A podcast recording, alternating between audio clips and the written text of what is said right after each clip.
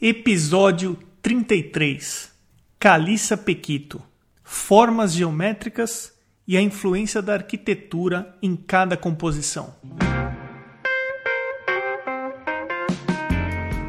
Começando mais um Arte Academia Podcast, um bate-papo sobre pintura e desenho acompanhado de histórias inspiradoras.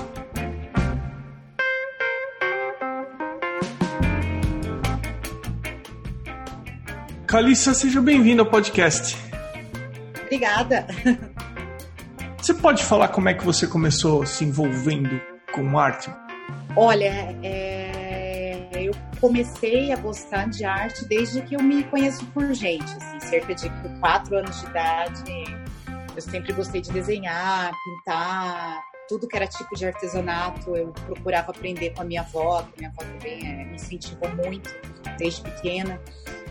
E com oito anos de idade, eu comecei a fazer curso de desenho com grafite, carvão. Aí, com nove, eu já comecei a fazer aula de pintura a óleo, sempre com a minha avó. Minha avó ia, me levava, me incentivava, eu era mais nova da turma.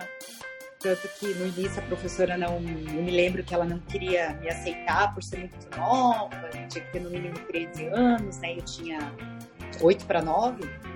Então eu comecei com pintura a óleo, com 9 anos de idade. E, e o que, que você estudou? Qual que é a sua formação? Eu sou arquiteta e urbanista. Então, me graduei em arquitetura e urbanismo, fiz algumas pós-graduações, desde eu trabalhei com logística um tempo, trabalhei cerca de cinco anos na área de logística, um pouco afastada da arquitetura.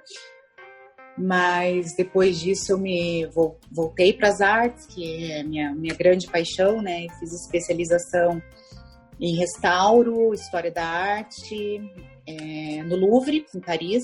Eu morei entre idas e vindas cerca de três anos na França. Você então, estudou, você fez curso no Louvre? Fiz. Quanto tempo durou o curso? Um ano. Um ano. Eram aulas noturnas é, foi um, ano que eu fiz esses, esses, dois módulos deles, né? Que é restauro e história da arte. Puxa vida, que bacana! Foi bem bacana. Foi, eu falo que foi uma das experiências mais incríveis da minha vida. Assim. Parecia um filme, parecia aquele filme O Segredo, aquela, é, aquele anfiteatro imenso, cada um na sua mesa com uma luzinha individual. As pessoas não conversavam entre si, era só boa noite. Era bonsoir ou revoar. Único, único momento de conversa. Bacana. Aí voltou para o Brasil e começou a trabalhar com arte ou você já trabalhava? Só para a gente entender a linha do tempo aí. Então, eu sempre pintei, sempre desenhei, sempre fiz é, trabalhos relacionados à arte, mesmo na arquitetura, eu sempre procurava colocar algumas criações minhas, mas faz três anos e meio que o meu trabalho é arte. Eu me afastei da arquitetura e eu digo que hoje eu sou artista plástica. Eu sou uma artista plástica que virou arquiteta, mas a minha alma é de artista. Então, hoje eu sou parceira dos meus colegas, do, é, dos amigos que se formaram comigo. Então, eu forneço arte para os meus colegas arquitetos. Então, vamos falar um pouquinho da sua arte pelo que você me contou, você começou pintando em óleo sobre tela. E hoje em dia, é, que técnica que você usa? Hoje é acrílica. É, eu faço bastante ilustração também em papel. Então, em papel eu utilizo guache, aquarela, nanquim, alguma coisa de acrílico. É, e os quadros, né? Os quadros que são em acrílico e às vezes eu é, misturo com nanquim, é, é recortes a laser em acrílico também, mas é, a maioria é acrílico sobre tela mesmo. Então, eu estava dando uma olhada aqui no seu Instagram e eu estou bastante curioso para conversar com você sobre a maneira que você pinta, porque tem uma, uma predominância das formas geométricas, né? Como é que você definiria o seu trabalho para quem não conhece? É, eu trabalho bastante com geometria. Acho que isso é um, um resquício da minha formação como arquiteta. Durante o curso, todos os meus projetos e pós-formada, eu sempre procurei usar muito o ângulo reto. Então, eu trabalho muito 90 graus e tem, tem poucas curvas. Tem coisa de curva, que são as figuras humanas, né? Eu dou uma, uma balanceada com, com algo mais orgânico mas o que, o que eu gosto, o que me atrai mesmo é, são as formas mais retas, menos curvilíneas, né? Então, tem uma mistura de, eu posso dizer, de pop art, é, algo do tropicalismo brasileiro, que eu gosto muito de, dos temas relacionados a mar, a praia. Eu vivi, eu não, não cheguei a comentar, mas eu vivi um ano e meio também em Punta Cana e vivi em Salvador. Então, eu posso dizer que a mistura dos locais onde eu vivi, das experiências que eu tive, das experiências culturais e urbanas que eu vivi, urbanas, eu digo cidade, praia também. Então, isso se reflete muito no meu trabalho, porque eu sempre busco colocar alguma coisa de mar, alguma coisa de praia, que também é uma das minhas paixões. Eu sempre procurei morar perto do mar. Agora que eu estou em Curitiba, né, por outras, por outras razões também familiares e próximo ao mar também, a cerca de 100 quilômetros da praia. Vamos pegar o tema pintura só. Esquece tudo que envolve, esquece o contato com seus amigos arquitetos, uh, exposições, divulgar no Instagram. Esquece essa parte extra pintura. Vamos falar só da pintura em si. Aonde que para você é o desafio de pintar? Aonde que tá? Onde que você despende mais energia? é na composição, é na definição das cores? Eu acredito que é mais a composição. Eu levo mais tempo pensando e projetando. Eu digo projetando porque eu faço alguns esboços, esboços em papel e esboços mentais também. Às vezes eu tenho uma encomenda, por exemplo, com um tema específico e eu perco quase três semanas pensando no que eu vou fazer. E aí depois a parte de colocar na tela mesmo, de colocar as cores e dispor as formas é bem tranquila, bem fácil. Às vezes eu fico três semanas pensando no que eu vou fazer, projetando, e em dois dias eu faço o trabalho. Então acredito que o maior desafio seja esse, principalmente quando são encomendas, é, encomendas de arte, que eu faço bastante, quando a pessoa diz que que é tais e tais cores, porque eu gosto de ser livre na, na criação das cores e jogar as cores que eu tenho no momento na cabeça. Eu não procuro não engessar o meu trabalho com determinada palheta. Às vezes eu começo com uma palheta e acrescento novas cores.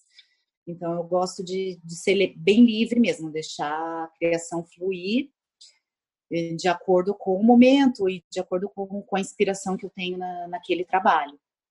E você improvisa na medida que você começou a desenvolver a imagem ou você define a imagem nos seus estudos, aplica e está aplicado e pronto?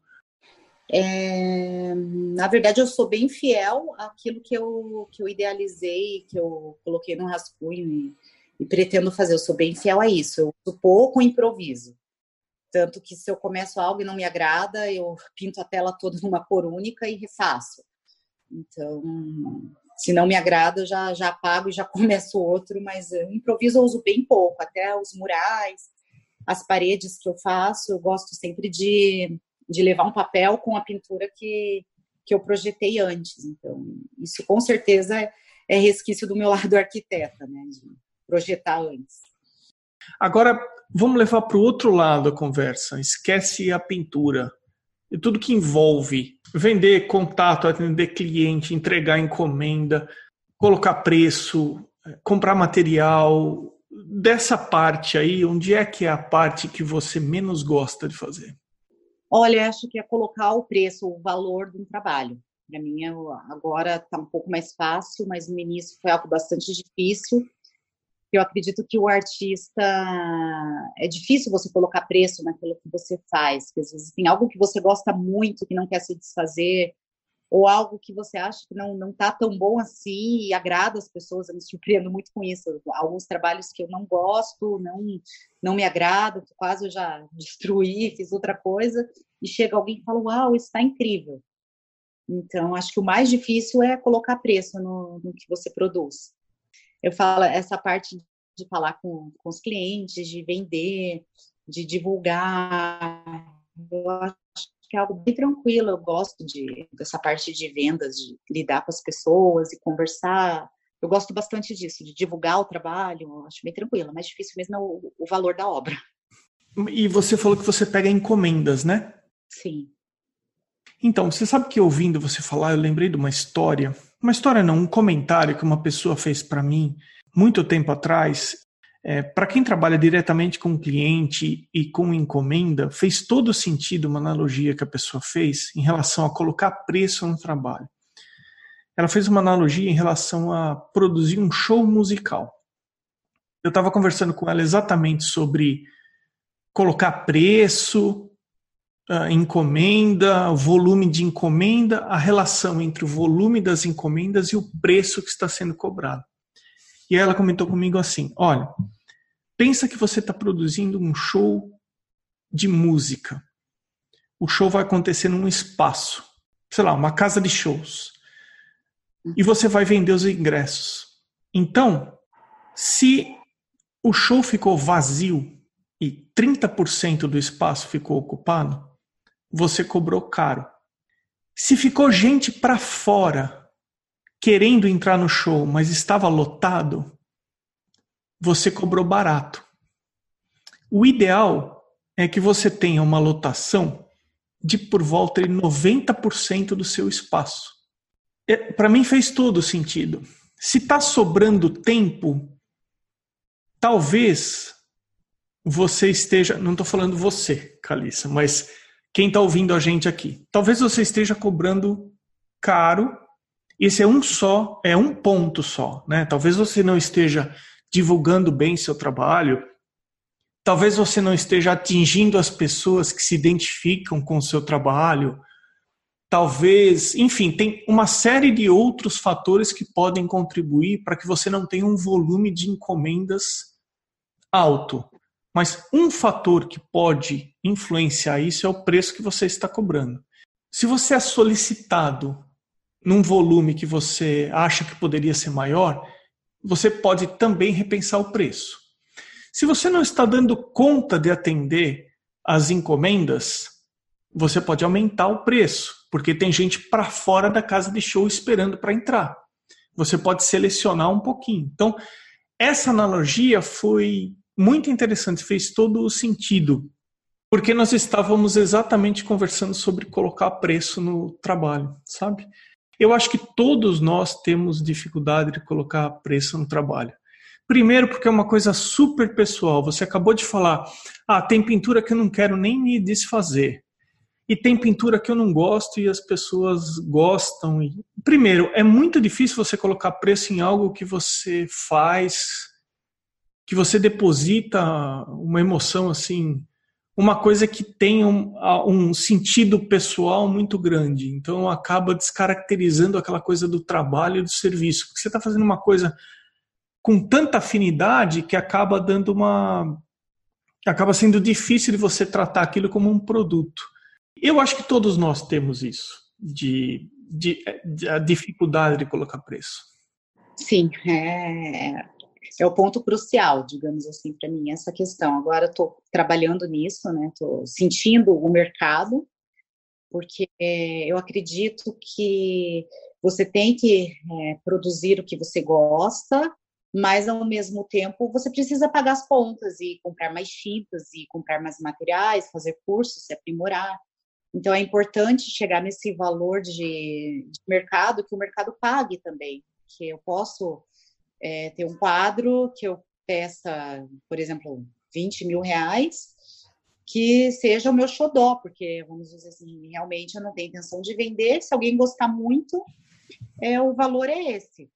Mas, ao mesmo tempo, eu acredito que eu tenho que ter obras mais acessíveis, mesmo porque a minha intenção é, é divulgar minha arte para o maior número de pessoas possíveis que eu consiga. Então, eu acredito que a arte tem que ser acessível a todos. Então, para mim, eu fico muito feliz de ver o quadro, um quadro meu, uma escultura na casa de alguém, e essa pessoa é gostar e estar tá muito contente com o meu trabalho, como já aconteceu, alguns casais que eu vendi algumas obras, e recebem amigos, os amigos acabam gostando e me contatam porque viram a, o quadro na casa do, desse casal e acabam comprando e é um ciclo que eu acho que se você consegue atingir o maior número de pessoas, isso vai ser extremamente positivo para você, mais do que vamos dizer, você cobrar um, valor que às vezes não, não é um valor alto, um valor que você espera cobrar, mas você vai divulgar mais o seu trabalho. Então, para mim, isso é mais do que o preço, é eu poder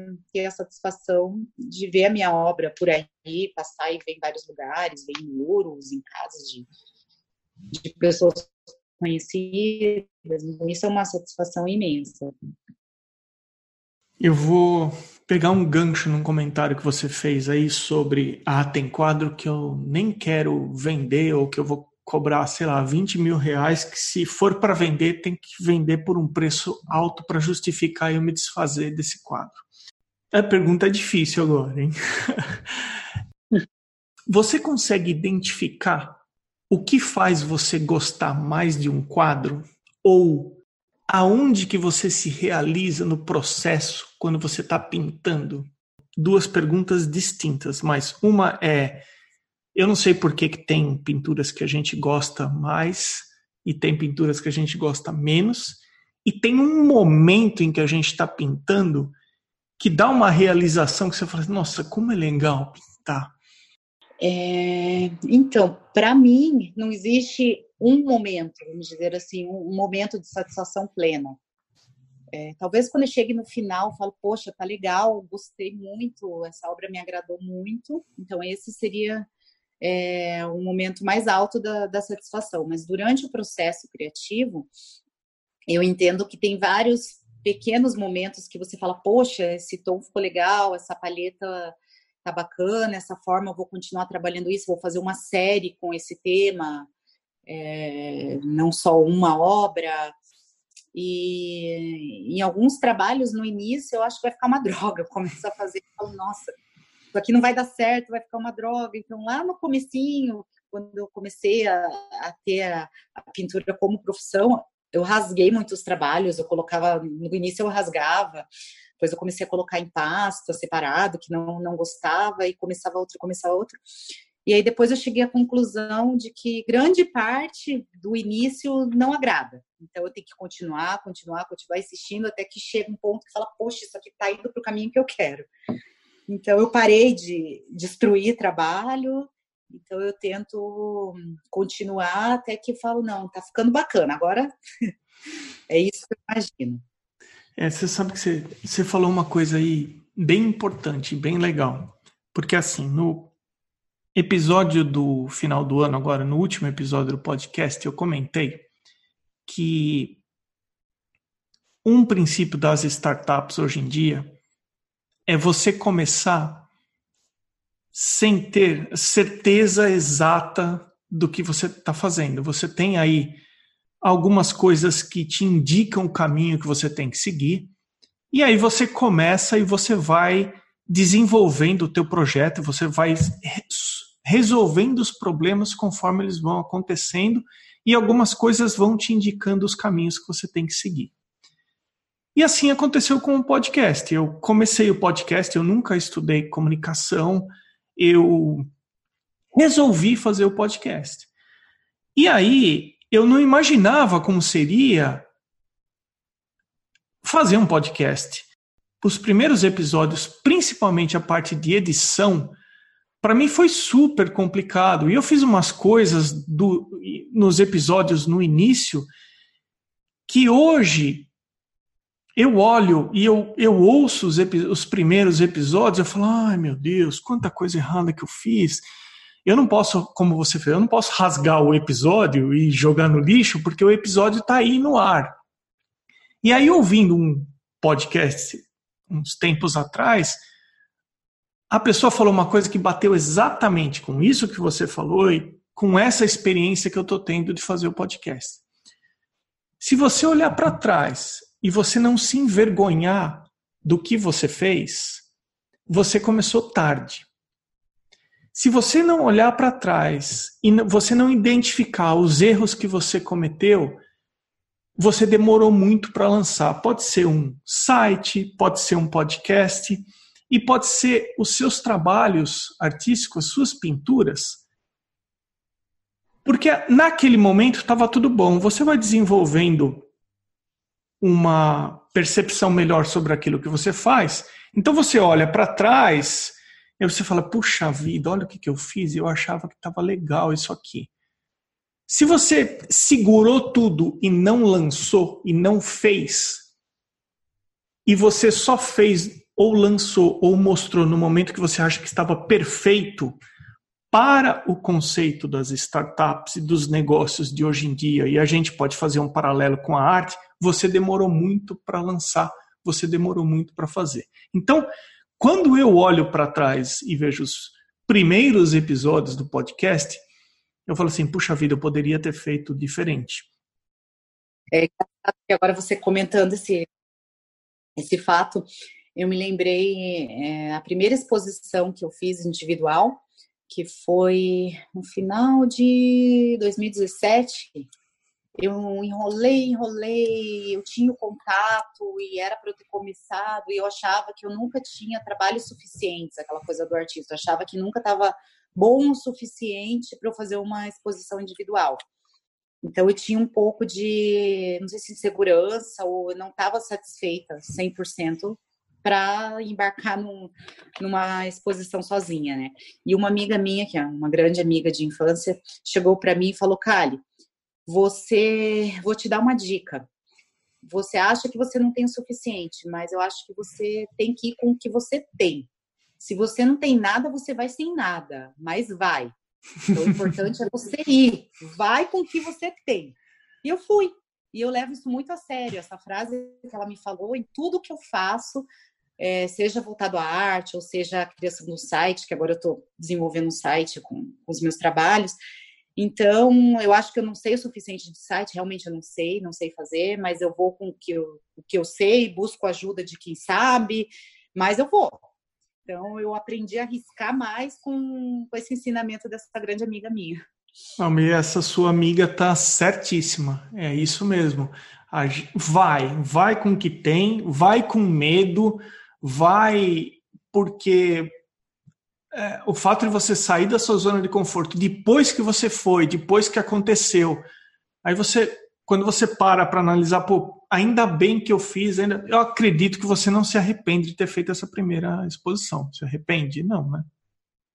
Não, depois dessa vieram outras, enfim, aí foi tudo mais fácil, aí foi bem tranquilo. Agora é, é bem fácil. Então, o primeiro, o mais difícil mesmo é você sair dessa zona é, de conforto mesmo, ou de insegurança, de achar que, que não está bom o suficiente o trabalho, porque as pessoas gostam, e se não gostarem, é, você continua fazendo e continua se aprimorando. O importante é, é não desistir, porque os nãos são muitos, é, os sims começam a aumentar de acordo com o quanto que você se desenvolve, o quanto que você se mostra para o mundo.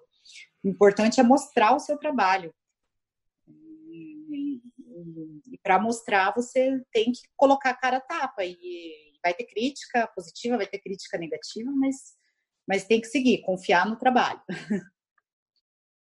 Para você ter uma ideia, o arteacademia.com.br é o site, acho que número 23 que eu coloco no ar. Quando eu entrei na internet fiz o meu site, o primeiro era só o meu sobrenome, ferrandini.com.br. E aí foi o versão 1.0, versão 2.0, falei, não, não tá legal, vou mudar 3.0, eu estou na 22 ou 23 se eu não perdi a conta. A gente é muito crítico com a gente, às vezes o perfeccionismo ele atrapalha, e o artista tem muito isso, né? Ele acha que nunca está pronto, e nós nunca estamos 100% prontos. Falando em site, Calice, eu queria aproveitar, comentar para as pessoas fazerem uma visita no arteacademia.com.br. É, lá tem um link para o site Apoia-se. Eu estou abrindo nesse ano agora, em 2020, uma alternativa de mentoria. Então, as pessoas podem dar um suporte para o podcast. Eu estou tentando fazer com que, o, com que o podcast, no mínimo, se pague, porque eu investi é, alguma coisa em equipamento e também em aluguel de software. Então, eu abri algumas formas das pessoas ajudarem. Estou falando assim de cinco reais, dois reais, dez reais, vinte reais por mês e em troca eu, eu dou mentoria para a pessoa, enfim. Gostaria que as pessoas visitassem, conhecessem opções de indiretamente ajudar o podcast, mas se beneficiar também, enfim. É, eu queria é, fazer esse lembrete antes da gente entrar nas cinco perguntas finais, que esse ano eu estou fazendo uma sessão aqui que eu peço para que as pessoas, os entrevistados, respondam de forma direta essas cinco perguntas. Não precisa ser em uma palavra, mas se for sucinto, é melhor. A primeira é: eu queria saber o que é que tem na sua geladeira todo dia que não pode faltar de forma alguma. É, água de coco. Eu uso para tudo, para suco, para tomar, enfim, acho que é, é o meu lado tropical, mais uma vez. E no seu ateliê ou no seu estúdio, além do material artístico, o que, que tem que ter também? É, música, porque eu trabalho sempre ouvindo música. E chocolate, né? chocolate também. uh, então vamos explorar um pouco mais, porque eu adoro chocolate. É, que tipo de chocolate você gosta, Calista? Só entre a gente aqui, ninguém vai ficar sabendo. Olha, é, quase todos. Tem mais cacau, 70% cacau, com castanhas, é, chocolate branco, enfim. Chocolate é algo que é uma da, das minhas paixões, não pode faltar de jeito nenhum. Eu sou chocolatra também e adoro café. Que artista que você gostaria de conhecer ou então ter conhecido? Olha, é um artista que eu amo muito de paixão desde eu conheci ele no primeiro ano de faculdade, nas primeiras aulas, e sempre gostei muito e fui visitar alguns, alguns trabalhos dele na França, algum, algumas coisas que ele desenvolveu e as cores dele me inspiram muito, as formas, é o Pierre Mondrian. E museu que você gostaria de conhecer e você ainda não conhece? Museu, eu acredito que é, o Tate, é, Tate Modern, em Londres. Eu estive em Londres uma vez, mas eu era muito criança, muito nova, então visitei o Museu de História Natural, algo, alguns mais que os meus pais me levaram, mas hoje eu tenho vontade de voltar para Londres para visitar as coleções e as exposições do Tate Modern que são mais contemporâneas e, e um estilo que, que eu gosto muito. Agora essa é a mais difícil. O que, que é arte para você? A arte é a, a, minha realização de vida. Eu falo que é a minha realização pessoal, a minha realização profissional. Então, não é um hobby. A partir do momento que eu assumi que a arte não era um hobby, mas estava na veia, era algo muito mais forte que eu, que eu tinha que trabalhar com o que eu amo. Então, minha vida mudou completamente. Eu posso dizer que, que eu fui muito mais feliz e hoje eu sou muito mais feliz trabalhando com o que eu amo. Então, na época que eu trabalhava na área de logística, por exemplo, eu vivia com é, problemas é, relacionados ao sistema nervoso, eu tinha colite, leite, inflamações no estômago, de estresse, de pressão, de grandes empresas, né, de multinacionais. E hoje não, hoje eu falo que eu vivo em paz e eu amo o que eu faço. Se a pessoa gostou do meu trabalho, eu fico feliz. Se quer comprar, ótimo, vou ficar muito mais feliz ainda. E se não gostou também, eu falo um beijo, um abraço. Não tem problema nenhum, continuo feliz fazendo o que eu gosto minha saúde melhorou, meu humor, tudo. Que você trabalhar com o que você ama não é uma obrigação. Eu amo a arte, eu amo o que eu faço.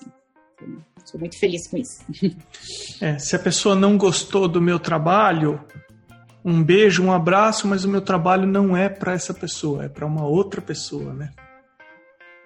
Exatamente. É... é, você tem que identificar, acho que o seu público também, que cada artista tem, tem um público específico e, e tem mercado para todos, para todo tipo de arte. Então, para mim, não existe, ah, esse, esse trabalho é feio, esse trabalho não é legal. Tudo é lindo e tudo é legal. Claro, você tem um, um, um mínimo, vamos dizer assim, de, é, de cuidado, de desenvolvimento, né? Enfim. Mas é, eu acho que ninguém tem direito de julgar uma arte, fala não gosto, tá caro, isso é um absurdo. Eu acho que você não pode falar tá caro, porque simplesmente fala, olha, no momento eu não posso pagar por isso, mas não tá caro. Exatamente. Ou, né, ou não tá feio. Não tá feio, não falo, simplesmente não é o meu estilo. Não é feio, é o trabalho da pessoa, tem gente que gosta, então não existe feio. Né, ou caro. É isso aí. Calissa, minha cara, muito obrigado pelo bate-papo, pelo tempo que você separou para participar do podcast. Foi um prazer. Eu que agradeço, Emerson. Foi muito legal, foi uma experiência incrível. Sabe, é muito gostoso poder falar do, do, nosso trabalho e do que a gente faz com tanto amor, né? A gente, eu, né? A gente, somos vários erros que existem dentro de mim. Então, foi muito gostoso essa conversa que a gente teve agora. Foi muito bom. Eu que agradeço. Essa foi a Calissa Pequito. Eu sou o Emerson Ferrandini. Obrigado pela companhia e até o próximo episódio do Arte Academia Podcast.